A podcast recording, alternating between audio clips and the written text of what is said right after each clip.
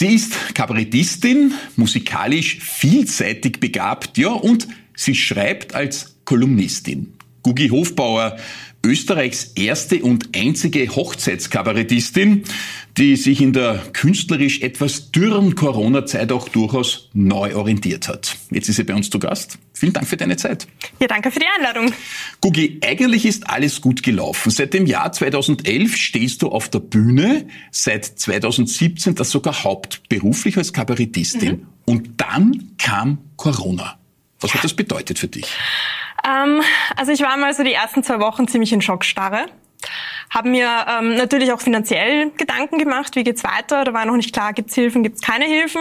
Ähm, was mich dann aber langfristig mehr beschäftigt hat, war die Frage, wer bin ich, wenn ich nicht auf der Bühne stehe. Mhm. Ähm, also es hat mich total in meinem Selbstwert erschüttert. Ich habe nicht gewusst, interessieren sich die Menschen überhaupt noch für mich, ähm, wenn ich eben nicht irgendwo zu sehen bin, gerate ich in Vergessenheit, bin ich was wert, wenn ich das eben alles nicht machen kann. Und ähm, ja, ich habe mich dann eigentlich während der Lockdowns, während der Lockdowns muss man ja sagen, ja, ja. Ähm, wirklich intensiv damit auseinandergesetzt. Ja, wer bin ich, was will ich, wo will ich hin? Ähm das ist interessant, weil du das sagst. Wir hatten ja immer wieder Künstlerinnen und Künstler, die eigentlich das ähnlich formuliert haben. Manche haben ja daran gezweifelt, überhaupt den richtigen Beruf äh, gewählt zu haben und sie sind äh, quasi im falschen Film wieder aufgetaucht, nämlich in Wochen und monatelangen Absagen, Verschiebungen, Neuaufnahmen, die dann wieder nicht eingehalten worden sind und und haben zunehmend wirklich an sich selbst gezweifelt? Ähm, ja, teilweise ja. Also bei mir war es eigentlich ein bisschen anders. Ähm, mir ist relativ schnell klar geworden, ähm, Kabarett oder reines Kabarett war für diese Zeit, die ich damals gemacht habe, in Ordnung. Ich bin dann aber drauf gekommen, ich konnte nicht alle Facetten von mir in diese Kabarettzeit reinpacken. Mhm. Das heißt, ähm, für mich war es dann eher so eine Bestätigung, okay, das hat jetzt gepasst und jetzt wird dann aber Zeit, neue Schwerpunkte zu setzen. Zu diesen Schwerpunkten, Gugi, kommen wir noch, aber bleiben wir noch äh, bei deinem Engagement, auch so als Rednerin bei kulturpolitischen Demos. Du warst da sehr, sehr aktiv in der Anfangsphase. Ja. Das war ja jene Zeit, wo man den Eindruck hatte, äh, es gibt Hilfen für alles und jeden, außer für Künstlerinnen und Künstler. Die wurden ja ganz lange nicht ähm, sozusagen tangiert. Viele hatten den Eindruck, sie werden richtig gehend vergessen. Ja. Hast du den Eindruck, jetzt in der Zwischenzeit spricht man mit Künstlerinnen und Künstlern wieder auf Augenhöhe? Eigentlich nicht. Also nach wie vor nicht. Wir werden weiterhin vergessen. Ähm, man merkt jetzt auch wieder, wo alle sagen, du kannst dir wieder spielen, du kannst dir wieder auf die Bühne. Was die Leute aber nicht vergessen, ist, dass das Publikum eingeschüchtert ist. Mhm. Viele ja. wollen sich nicht reinsetzen, weil sie sagen, wir müssen Masken tragen. Viele haben schlicht und einfach momentan das Geld nicht über für diese ganzen Geschichten. Ähm, es sind Techniker zu zahlen. Äh, Veranstalter sind teilweise ähm, eingegangen, böse, böse gesagt. Mhm. Also viele mhm. Kulturvereine haben aufgehört, weil sie sagen, wir können uns das auch nicht mehr leisten. Man muss äh, Corona beauftragen Beauftragte haben und, und, und. Also da hängt ja ein Rattenschwanz an, an Tätigkeiten und Personen dran, was jetzt, sage ich mal, Otto Normalverbraucher im Publikum nicht mitbekommt. Und das, das wird vielfach nicht thematisiert. Und ähm, ich glaube generell, dass dieses Künstler sein, ihr könnt ja eh von Luft und Liebe leben. Und, und dort noch ein Benefizkonzert und da genau, müsst ihr helfen, genau, oder? Das, das genau. unterstellt man ja immer Künstlerinnen und Künstler. Die müssen ja. quasi immer gratis auftreten. Ja. Also viele andere Jobs kommen mit so einer Situation ja nie in Berührung und müssen dann auch nicht Nein sagen. Aber bei Künstlerinnen und Künstlern erwartet man eigentlich häufig, dass sie das gratis machen. Ja, und es gibt leider Gottes auch viele. Ich meine, ich habe auch immer gesagt, okay, ich mache ein paar Benefizsachen pro Jahr, die mir wirklich wichtig sind, die mir im Herzen liegen. Aber wenn man das zu viel macht, kommt man aus dieser Benefizschiene nicht mehr raus. Mhm. Weil es dann kaum mehr Veranstalter gibt, die sagen, okay, wenn du da und da und dort gratis spielst, warum sollen wir jetzt noch für dich zahlen? Ähm, dann machen wir auch ein Benefiz und du spielst gratis und gut ist. Apropos, weil du sagst, für dich zahlen, man hat ja jetzt den Eindruck, es ist teilweise Kultur und es läuft wieder aber das Publikum geht nicht hin. So sinngemäß, äh, wir tun, aber keiner kommt. Äh, wenn man sich mit äh, Konzertveranstaltern äh, unterhält, und das ist gerade vorher selber erwähnt, oder mit Bühnenprofis, die sagen, ja, wir spielen wieder, aber das Publikum ist tatsächlich paralysiert. Die Nachfrage ist einfach deutlich geringer. Ja. Hat die Kultur tatsächlich als der große Verlierer jetzt möglicherweise zu gelten der Pandemie? Ich finde schon. Also natürlich schon auch neben dem Tourismus und, mhm. und, und. Aber ich meine, ich bin jetzt hermarschiert durch die Stadt ins Studio und das ist wie wenn es Corona teilweise nie gegeben hätte. Also das sind Touristen, mhm. da tut sich was. Mhm. Und währenddessen, wenn man in sozialen Medien unterwegs ist, ich lese dann natürlich in der Blase, in der ich bin, von Künstlern umgeben, äh, Absage, Absage, mhm. Absage, äh, zu wenig Karten verkauft.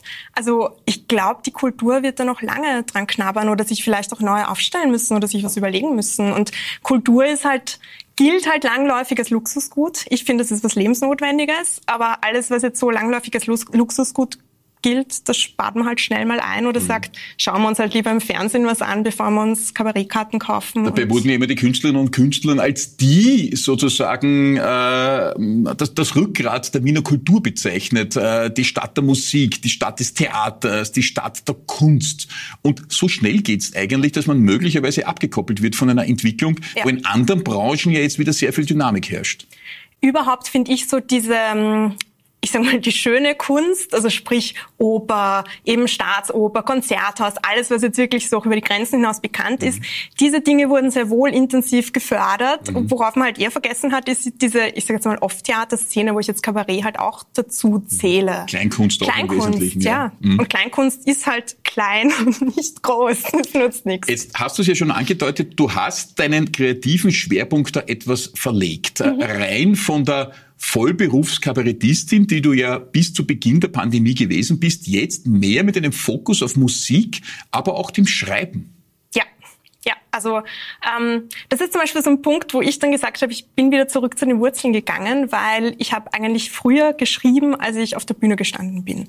Ich habe schon als Kind wahnsinnig gern geschrieben, ähm, Gedichte, Kurzgeschichten, alles Mögliche und ähm, habe dann während äh, des ersten Lockdowns eben angefangen, eine Kolumne zu schreiben. Also das ist, ist mir eigentlich so passiert, mehr oder weniger. Und bin seither äh, fixe Kolumnistin bei der ganzen Woche. Wir kommen ja auf deine, auf deine vielen Kolumnen. Du bist ja auch der Gastkommentatorin in der Wiener Zeitung, immer wieder mhm. mit Vereinzelbeiträgen. Aber das Markenzeichen von dir auf der Bühne ist ja deine Gitarre. Ja, das stimmt du stehst dort und spielst äh, und dafür bist du ja jetzt ja auch bekannt gewesen, auch geliebt gewesen. Schon frühzeitig hat das begonnen mit deinem Interesse fürs Musizieren und mit dem Singen. Äh, und du bist sehr spontan und ich würde dich bitten, kannst du uns einmal ein kleines Stanzel bringen? Ja, sehr gerne. Und zwar ähm, ist es äh, Strophe und Refrain aus meinem Lied Misanthrop. Oh, ähm, Misanthrop, was, was, typisch Wienerisches quasi. Was typisch Wienerisches, der Menschenfeind, der sich zwischendurch ein bisschen, der ein bisschen aufregt. Raunzer. Genau, der wir alle manches Mal, glaube ich, sind.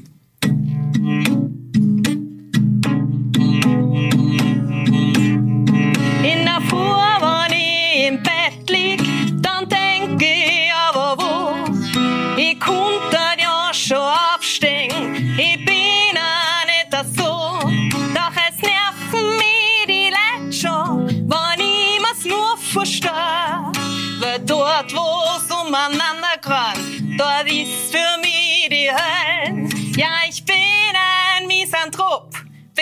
fieser Misanthrop im Horoskop.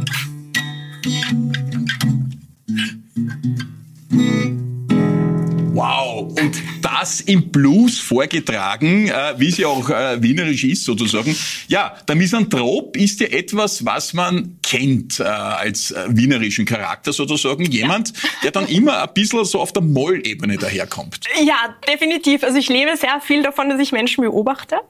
Ähm, also ich sitze gerne ähm, in Kaffeehäusern, auf der Straße, in den Öffis und beobachte Menschen und belausche Menschen auch. Ähm, es hat mittlerweile dazu geführt, dass auch Freunde von mir, wenn, wenn ich dann leise werde, mich dann fragen, ob ich jetzt innerlich gerade mir Notizen mache und sie kommen dann im nächsten ah, Programm ja. vor. Mhm. Also es ist ein bisschen gefährlich manches Mal mit das mir. Das sagen ja viele Kabarettisten, Kollegen von dir auch und Kolleginnen, dass sie quasi sehr wach durchs Leben gehen, weil jeder kann Opfer sein sozusagen. Das passiert natürlich dann oft anonymisiert, aber diese Alltags Alltagsbegebenheiten eignen sich dann sehr wohl oft ein bisschen überspitzt auf einer Bühne zu bringen. Das heißt, wir alle sind quasi Futter für euch Profis. Ja, ja, absolut. Und das ist auch das, was total Spaß macht, nämlich unabhängig davon, ob das dann wirklich in ein Programm kommt oder nicht. Es macht mir einfach als Mensch wahnsinnig viel Spaß oder auch äh, Schlagzeilen zu lesen. Also mhm. wenn jetzt zum Beispiel die Regierung sagt, es gibt Verkehrsbeschränkungen, es gibt mehrere Interpretationsmöglichkeiten. Also ah, so eine bist du.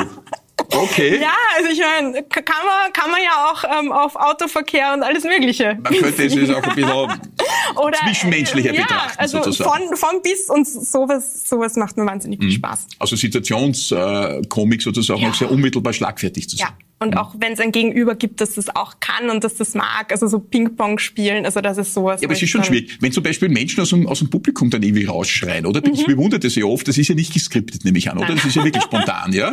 ja. Äh, du kannst ja dann irgendwie den Ball aufnehmen und du schießt ihn wieder zurück, aber das kann ja dann ordentlich schief gehen, oder? Ähm, ja, wobei ich mittlerweile schon ein, ein Gefühl dafür habe, was kann ich machen, was kann ich nicht machen. Oder ist das, was auf die Bühne kommt, was gerufen wird, ist das auch was, mit dem ich was machen möchte? Weil mhm. manche Sachen sind einfach auch wirklich deppert, ja. wo man sich denkt, okay, da, das höre ich jetzt nicht und da gehe ich gar nicht drauf ein. Aber wenn das was ist, äh, was wirklich Substanz hat, dann kann das schon mal das kann schon mal. Das heißt aber, du hast, gehen. du hast in, in so einer Phase auf der Bühne, wo du eigentlich alleine performst, du und deine Gitarre, ja. äh, hast du die Fühler offen und permanent äh, zu sondieren, sagt da irgendjemand etwas Verwertbares oder ist es ein Blödsinn? Ja, also es ist, es ist man ist in so einem ganz komischen Zwischenzustand, mhm. wie so eine, in einer Trance, man ist gleichzeitig in der Selbst- und in der Fremdwahrnehmung, was, was natürlich wahnsinnig anstrengend ist. Und mhm. deshalb ist man auch nach einem Abend einfach streichfähig, weil ja, du bist permanent auf On. Na eben, weil du bist am Senden einerseits, stehst dort alleine, ohne Plan B, bist aber auch am Empfangen, ob das Publikum sozusagen dir da Hölzel wirft ja. oder ob das eben eher kontraproduktiv ist, darauf ja. einzugehen. Das ist ja schon ziemlicher Stress. Und dann hast du vielleicht noch einen Hänger oder, oder ähm, bleibst bei dir gedanklich, weil du dir denkst, ich weiß nicht, ich hänge da jetzt irgendwie mit dem Pulli an der Gitarre fest und das darf keiner merken, dann ist ja. man mit solchen Dingen auch noch beschäftigt. also es kann manches Mal ein bisschen stressig werden. Ja, äh, du bist nicht nur Kolumnistin bei der ganzen Woche und äh, Gastkommentatorin äh, in Printmedien. Du planst auch ein Buch, habe ich gelesen, in so ja. jungen Jahren. Also manche schreiben die Memoiren ja ein bisschen später. Also du bist ja äh, eine sehr junge Frau noch. Äh, aber was steht denn da drinnen? Ähm, es wird, oder also ich, ich schreibe ja momentan gerade dran, es wird ein Rückblick sein ähm, auf die letzten zehn Jahre, ich sag on the road, wie mhm. es eben als Kabarettistin, als Solo-Kabarettistin war. Also ich habe ja alles selber gemacht, ich hatte keine Agentur, ich habe selber alles organisiert, das ganze Booking gemacht und und und, was das eigentlich bedeutet hat. Ähm, es sind sehr viele lustige Geschichten drinnen. Es zeigt aber auch die Seiten, die sonst keiner mitbekommt. Eben mhm. die Selbstzweifel, die Momente, wo du dann allein ins Hotel nach, nach dem Auftritt kommst und einfach einsam bist oder gerade keine Lust hast oder du hattest eine Trennung und musst jetzt auf die Bühne. Ähm, ja. Also diese Aspekte auch und was diese ganze Zeit mit mir gemacht hat. Sehr schön, wie du das auch sehr ehrlich sagst. Ist ja ganz interessant, hinter die Kulissen einer Branche zu blicken. Äh, so ein Buch ist ja auch ein bisschen ein Outing sozusagen, aber man könnte sie auch schöner darstellen. Äh, hattest du auch Groupies, die dann bei dir an die Hoteltür klopfen? Ähm, an der Hoteltür Gott sei Dank nicht, aber ähm, man hat dann doch immer wieder Herren gehabt, die, die da doch ein bisschen anlassig geworden sind und das ist etwas, was wirklich unangenehm ist, weil mhm. es ist natürlich was anderes, als wenn du sowas privat erlebst, da kannst du leichter die Grenze ziehen, als wenn dir das im beruflichen Kontext mhm. äh, passiert. Sind ja doch Kunden ähm, am Ende des Tages auch irgendwie in Zahlenkarten, ja, also es ist sehr schwer natürlich, sich da abzugrenzen. Und ich sage immer, ich bin auch jemand, ich bin jetzt grundsätzlich einmal freundlich, äh, zu jedem. Blöd ist halt, wenn die Leute dann Freundlichkeit mit Flirten oder so mhm. verwechseln. Mhm. Und, ja. Gugi, blicken wir auf deine Kindheit und Jugend. Du bist aufgewachsen im Servitenviertel im neunten Bezirk, mhm. wunderschöne Gegend, hat ein bisschen Pariser Flair dort, ja. speziell äh, der Hauptplatz bei der Kirche. Äh, lebst jetzt schon sehr, sehr lange im dritten Bezirk äh, auf der Landstraße und hast aber, wenn es deine Zeit ermöglicht, durchaus im südlichen Niederösterreich, äh, in Sebenstein, im Wochenendhaus deiner Eltern so eine Art Auszeitmöglichkeit. Mhm. Ist das dann die Flucht vor der hektischen Großstadt? Ja, manchmal schon. Also das ist, das ist schon, ähm, also im Sommer vor der Hitze, also ich mag Hitze gar nicht. Und ansonsten einfach dieses Abschalten, also man fährt mit, mit dem Zug, also ich habe kein Auto, also fahre ich immer mit, mit dem Zug. Äh, ich bin in einer Viertelstunde dort. Mhm. Es, ist, es ist grün, es ist die bucklige Welt, es ist eine wahnsinnig schöne Gegend, es ist ja, und, und irgendwie kann man sich mal auf andere Dinge fokussieren und wirklich Kraft tanken. Also es hätte ja auch ganz anders kommen können. Äh, du hast nach dem Gymnasium in Wien drei Semester JUS inskribiert und dieses Studium dann, wie du schreibst, erfolgreich abgebrochen. Ja. Finde ich eine wunderschöne Umschreibung, wie du das formulierst. War dir das einfach zu trocken? Ähm, es war mir zu trocken. Also ich habe es ich habe es vielleicht aus der falschen Motivation äh, heraus studiert. Ich habe ursprünglich ähm, Psychologie inskribiert. Dort war dann aber das pure Chaos, also schon in, in der Anfangsphase vom Studium. Dann habe ich äh, in einer Nacht- und Nebelaktion mir gedacht, okay, äh, Jus, weil ich gesehen habe, es gibt ähm, einen Wahlfachkorb oder es gab einen Wahlfachkorb äh, Kulturrecht. Mhm. Habe gedacht, ja, das klingt interessant, habe aber nicht behirnt, dass ich dafür einmal eigentlich drei Viertel von dem Studium machen muss, dass ich zu dem spannenden Thema komme. Und ähm, in Wahrheit hat es mich dann nicht wirklich interessiert und ich habe mich auch als Mensch dort nicht wohlgefühlt. Also das, das war ein Menschenschlag, mit dem konnte ich einfach nicht. Die Studierenden, Die Studierenden. Also das ist leider ein aufgestellte, Klischee. aufgestellte Polohemden, habe ich einmal gelesen, ja. oder? Ja, äh, Perlenketten, äh, Polunder. Also ich weiß nicht, wie es heute ist. Äh, damals war das, äh, war das sehr, sehr klischeemäßig. Mhm. Äh, also ich habe 2004 äh, damals begonnen. Und ich habe mich dort einfach nicht wohlgefühlt. Ich habe damals ähm, gern getragen Rock über Hose und schwarze Fingernägel und also Ui. eher eher schwarze äh, Fingernägel, also ein bisschen progressiver. Eher ja, progressiver. Das konntest du dann ja im Studium der Theaterwissenschaften ausleben, dass genau. du dann begonnen, durchgezogen und auch mit einer Diplomarbeit über die Varieté-Tänzerin Grete Wiesenthal beendet hast. Und äh, wir ähm, fragen ja unsere Gäste auch immer wieder, ein persönliches Ding mitzunehmen. Also ausgerechnet die Diplomarbeit hier im zarten Schwarz gehalten. Meine ist aber auch in Schwarz, also sie sind halt okay. so, ja. Also es ist kein Trauerrand sozusagen. Nein. Ausgerechnet die Diplomarbeit über die Grete Wiesenthal hast du mitgebracht. Ja. Was hat es damit auf sich?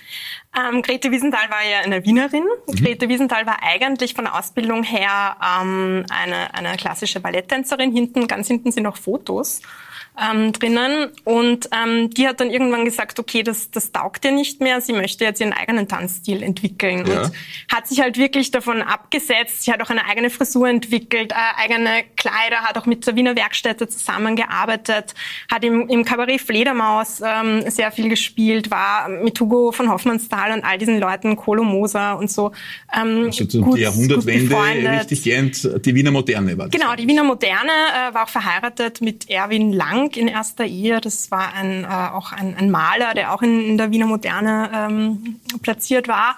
Und ähm, eine sehr starke Frau, die eben gesagt hat, okay, ich tausche diese klassische Ballettbühne gegen Varieté, modernen Tanz und war damals wirklich bekannt und ist dann irgendwie in Vergessenheit geraten. Ist leider. schon sehr frivol gewesen damals, obwohl äh, es gibt ja da Bilder aus dem Gänsehäufel, die ich gesehen habe in den 20er Jahren, also in der Zwischenkriegszeit, wo die Bikinis hu, hu, hu, ganz schön scharf gewesen sind. Also da glaubst du immer, na ja, das war früher alles so konservativ. Also ah, das 20er. kann man so, die 20er Jahre waren ganz schön otrat. Ja, also ich, ich, ich glaube, das wäre auch eine Zeit gewesen, so zwischen 1900 und 1920. Das ist schon eine Zeit, die hat mich sehr interessiert mhm. dort. Ich meine, natürlich auch abhängig davon, in, in welcher Schicht man landet, aber natürlich. in der Künstlerschicht, das glaube ich, war sehr spannend damals. Naja, und die Jahrhundertwende sowieso, da war okay. die Künstlerszene in Wien ja in der Architektur, in der Literatur, in der Musik, war ja Weltgeltung sozusagen. Aber dann in den 20er Jahren schon sehr freizügig, äh, auch die Kleidung, äh, würde man nicht annehmen rückblickend. Man dachte früher was konservativ, aber da war das ist ja. ganz schön frivol. Ja, ja, und dann kam es halt wieder anders, aber in, in dieser dann kam's wieder anders, äh, ja. ja. Ja, nach dem Studium dann deine ersten Bühnenauftritte, sozusagen das Hineinschnuppern ins äh, kabarettistische Leben und dann kam die diagnostizierte Bühnensucht. Ja, ähm, also ich war eigentlich nie eine Rampensau. Also als Kind, ich war sehr schüchtern, das hat mich alles nicht interessiert. Ich habe zwar eben gern geschrieben, ich habe auch gern Musik gemacht, aber nie, um, um jetzt irgendwie auf der Bühne die Aufmerksamkeit zu haben. Und das ist auch etwas, was ich heute nicht unbedingt brauche. Mhm. Ähm, Bühnensucht bedeutet für mich, ich möchte gern meine, meine Gedanken ähm, mit anderen teilen und irgendwie eine Verbindung mit Menschen aufbauen. Und das geht manches Mal halt leichter, wenn man da oben steht. Und, du hast sie da unten können sie nicht wehren, oder? Die müssen deine Botschaft aufnehmen. Ja, die zahlen auch noch dafür. Das, das könntest du als ja. Lehrerin aber genauso haben eigentlich. Ja, aber äh, Kinder, glaube ich, sind, sind noch mal kritischer als Erwachsene. Kinder sind wirklich, ja. wirklich ehrlich. Also ja. Äh, ja, meine Erwachsene teilweise auch. Aber eine Lehrerin hat mich irgendwie nie. Das ist es ja. Äh, was ich jetzt da gelesen habe, äh, auf der Bühne ähm, verbindest du einerseits äh, das Schreiben, das Schauspiel, den Gesang, aber auch das Beschäftigen mit Menschen, das Gedankenteilen, deine inneren Gedanken sozusagen. Und es ist auch so eine Art Frauenpower, die dich auszeichnet. Also da muss, man muss sich das einmal trauen. Man stellt sich da oben hin, steht ganz alleine mit sich und der Gitarre. Erstens muss man es einmal bedienen können, richtig singen, wie du das vorher ja auch gemacht hast. Und man hat keinen Plan B. Es gibt nur sich selbst. Also da ist schon sehr viel Kraft und Vertrauen in einen nötig, dass man das einfach um, so da hebt. Ja, Kraft, Vertrauen, ähm, ein Stück weit auch, auf der Bühne habe ich auch ein bisschen so eine Scheiß drauf Mentalität. Mhm. Ähm, also auch wenn Hoppalas passieren, dann sage ich halt, habe jetzt den Text vergessen, tut mir leid, wie geht's weiter, ich muss jetzt überlegen, ähm, ist eigentlich immer ein sicherer Lacher. Ähm, und ich mag halt auch so dieses, im Moment sein. Mhm. Äh, deshalb finde ich es auch ganz schön, wenn Lachanfälle, ich bin zum Beispiel jemand, der immer wieder Lachanfälle hat auf der Bühne. Und das, das ist was, da merkt das Publikum, das passiert im Moment, das kann man nicht wiederholen. Mhm. Und das, das finde ich ist, ist das Schöne und das verbindet dann auch das Publikum mit einem. Und was mich jetzt auch besonders freut, ist, dass ich jetzt halt auch ein, ein Bandprojekt habe mit einem Drummer und, und einem, äh, einem Keyboarder. Das heißt, ich, ich habe jetzt auch die Möglichkeit, dieses Erlebnis trotzdem mit wem zu teilen. Ja. Und das ist auch nochmal schön, wenn man irgendwie mhm. beides hat. Das ist ja ein Unterschied. Solo-Künstlerin zu sein heißt, man ist dann im Fall des Falles wirklich allein. Du hast es vorher geschildert, man kommt dann ins Hotelzimmer bei einer Tournee und ist dort im Wesentlichen allein. Ja. Äh, bei einer Gruppe, in der man ist, hat man, das ist auch oft Hassliebe sozusagen, es ist ja eine Art Zweckgemeinschaft, aber man hat eben auch Dritte. Da erlebt man möglicherweise das kulturelle Leben als Performerin oder Performer ganz anders. Ja, es hat eben mehr was Verbindendes. Ähm, es hat einen anderen Erlebnischarakter, weil man eben die schönen Momente intensiver wahrnimmt, weil man dann nachher nochmal sagt, boah, das war leibend und ja. hast du mitbekommen und oh ja. cool und das haben wir noch nie so gut hinbekommen. Und das, was mühsam ist, das kann man sich aber, aber teilen. Wenn man sagt, man, der Soundcheck war mühsam und die Fahrt dorthin und keine Ahnung oder mhm. ein Auftritt hat nicht so gut funktioniert, dann fährt man halt nach Hause gemeinsam und jammert noch ein bisschen. Und das kannst du jetzt in deinem Bandprojekt machen. Also genau. du hast jedenfalls eine Klagemauer, an die du dich wenden kannst und, und die beiden müssen dir zuhören. Ein sehr spannendes Zitat auf deiner Homepage, das äh, mich sehr angesprochen hat. Träume, was du träumen möchtest, gehe, wohin du gehen möchtest, sei, wer du sein möchtest, denn du hast nur ein Leben und eine Chance, die Dinge zu tun, die du tun möchtest. Ist das so eine Art Lebensmotto? Ja, schon. Also ich, ich glaube so mittlerweile daran, dass wir immer wieder kommen. Also ich glaube, wir haben mehrere Leben, aber jetzt dieses Leben in dieser Form habe ich nur hier. Und ich glaube, man, man darf keine Zeit vertun. Mhm. Ähm, deshalb deshalb finde ich, ist auch alles, was, was künstlerisch ist oder das Leben an sich ein Work in Progress. Das heißt, ähm, das war auch das, was mir die Pandemie so beigebracht hat, dieses bleib nicht stehen, sondern wenn du jetzt den Wunsch hast, was zu verändern, dann veränder das und hör auf zu jammern, ja. sondern tu, weil ja. ich sage immer, mir ist lieber, ich habe einen Fehler gemacht und habe es aber probiert, als ich jammer nachher dann in 30 Jahren, mei, hätte ich doch. Mhm das ist irgendwie äh, deprimierend. Weil du sagst, äh, du glaubst, also hier steht noch, du hast durchaus eine Chance und ein Leben, das umzusetzen. Jetzt sagst du aber, du glaubst durchaus, das wird da immer wieder auftauchen. Also ich bin mir da nicht so sicher. Aber wieso glaubst du das zum Beispiel? Ähm, ich habe vor, das war noch vor Corona, tatsächlich eine Rückführung gemacht. Aha. Und äh, okay. ähm, ja, wo man, wo man eben in, in vergangene äh, ja. Leben zurückreist mittels ja. Trance. Wo warst du da? Ähm, ich war zum Beispiel ein Bettler in Venedig. Bettler in Venedig? Ein Bettler in Venedig. In, in, in welcher Jahreszeit äh, und zu welcher? 16. Äh, Jahrhundert. Oh. Ähm, genau, also ähm, das ist auch nicht so naheliegend. Äh, nein, war nicht naheliegend, hat auch nicht gut geendet. Äh, mit, mhm. mit, äh, ich wurde dann in den Kanal quasi Oder getreten. Nicht, nicht mit der Pest, sondern mit einem Kanalwurf sozusagen. Genau, genau. Wirklich, aber wie hast du das äh, empfunden oder wie, wie, wie konntest du dich in diese in diese Person hineindenken oder leben? Also man wird in, in Trance äh, versetzt oder versetzt sich selber in Trance und ähm, dann kommen unterschiedliche Sinneseindrücke. Du kannst entweder was sehen, was hören, was spüren. Ähm, ich war davon überzeugt, boah, ich werde jetzt sicher was sehen. Und es kam aber nichts, sondern was kam, war eine totale Beklemmung auf der Brust das Gefühl, ich kann nicht mehr atmen. Und das macht man ja mit einem Rückführungstherapeuten und die hat mich dann gefragt, ja, und wo bist du? Und versuch mal zu sehen und, und, und. Und dann kam halt raus, okay, ich sitze da in einem Gefängnis und das ist eng und feucht und quasi, und dann kommt man halt auf diese Geschichte drauf. Mhm. Ähm, Vorher hätte ich mir vielleicht auch gedacht, ein Humbug oder keine Ahnung, vielleicht nein, nein. suggestiv, aber das war ich, so Ich höre, das interessiert so zu. Aber konntest du dann auch Italienisch sprechen zum Beispiel oder wie war das dann? Ähm, puh, nein. Also ich habe mich zumindest auf Deutsch wahrgenommen. Ja. Ähm, Finde es aber interessant, weil ich bin Viertel Italienerin. Also ah. mein, mein Großvater mütterlicherseits äh, war Italiener, Italiener. Okay. Mhm. und ähm, kommt aus Caorle und ich hatte immer eine Abneigung gegen Venedig. Ich hatte in meinem Leben, glaube ich, zehn Chancen, nach Venedig zu fahren und ich wollte ums Verrecken nie hin. Da bist du wirklich eine Ausnahme. Äh, ja, normalerweise ist es genau umgekehrt. Aber es ist nicht weit von Caorle nach Venedig. Es Im Prinzip. ist nicht weit. Es ist nicht weit. okay, äh, also du ja. hast dich als italienischer Bettler im 16. Jahrhundert wahrgenommen. Finde ich sehr interessant. Äh, kannst du auch in die Zukunft schauen?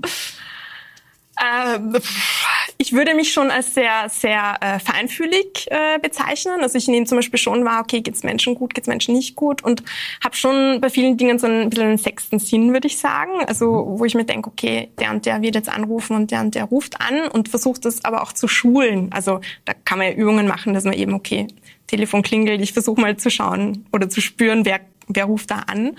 Und ähm, ja, also so ein bisschen so dieses ähm, mehr als man sieht, das interessiert mich schon sehr. Also du kannst aber erkennen, wer anruft, ohne dass du aufs Handy-Display schaust, Ja. wo oben steht, wer anruft. Okay, weil gut, das wäre einfach. das könnte ich jetzt auch noch.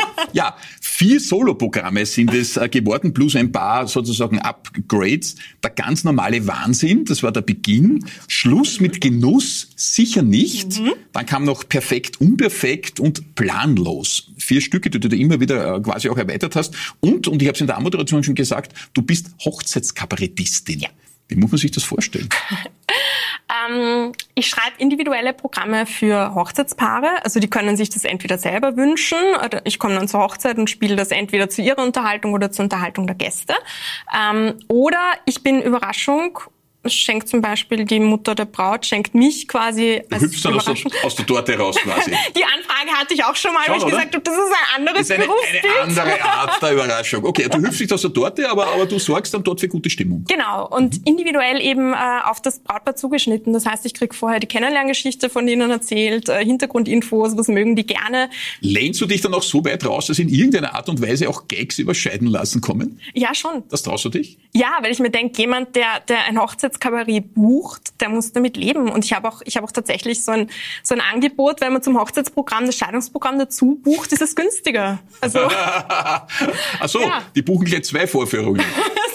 ja, man muss es ja nicht für sich selber buchen, man kann es ja auch verschenken. Das ist ja wirklich gut. Ja, also, da, da bin ich schmerzbefreit. Wie ist dein Beziehungsstatus? Ähm, momentan scha schauen wir mal. Es Ah, ist, ja. ist gerade in der Ein Kennenlernphase. bisschen ambivalent. Okay, Kennenlernphase. Ja. Bist du dann auch Goschert und magst Schmähs über so eine Situation? Oder kann ja dann auch nach hinten losgehen? Ja, aber auch da denke ich mir, der muss das auch aushalten. Also der Sicher. muss meine sensiblen Seiten aushalten und auch meine Schmähseiten. Gut, wenn man sich mit einer Kabarettistin einlässt, dann ist man eh selber schuld, wenn man das nicht aushält, oder? Ja, absolut. Du, du, du wirst dann schon ein Goschert sozusagen und, und, und, und, und magst möglicherweise auch Gags auf Kosten des anderen. Ich meine, das ist im Kabarett manchmal so. Ja, also ich meine, grundsätzlich versuche ich jetzt nie jemanden zu verletzen mit, Ja. mit den Gags, aber meistens weiß man ja eh um die eigenen Schwächen und ich mache mich über meine eigenen Schwächen auch, auch lustig, auch in meinen Liedern und, und Geschichten. Ähm, aber grundsätzlich, glaube ich, muss das das Gegenüber schon aushalten, weil sonst, sonst wird das leider nichts. Auf jeden Fall. Eine Frau mit viel Charakter und sehr viel Schlagfertigkeit. Gugi Hofbauer, vielen Dank für den Besuch im Stadtgespräch. Vielen Dank für die Einladung.